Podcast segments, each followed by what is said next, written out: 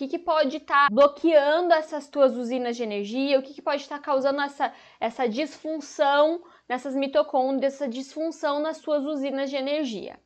A primeira coisa que eu acho que é fundamental a gente prestar atenção são os componentes químicos que tem nos produtos alimentícios, que são processados, ultraprocessados, e eles têm uma quantidade muito grande de produtos químicos que fazem, digamos, o bloqueio dessas nossas usinas de energia.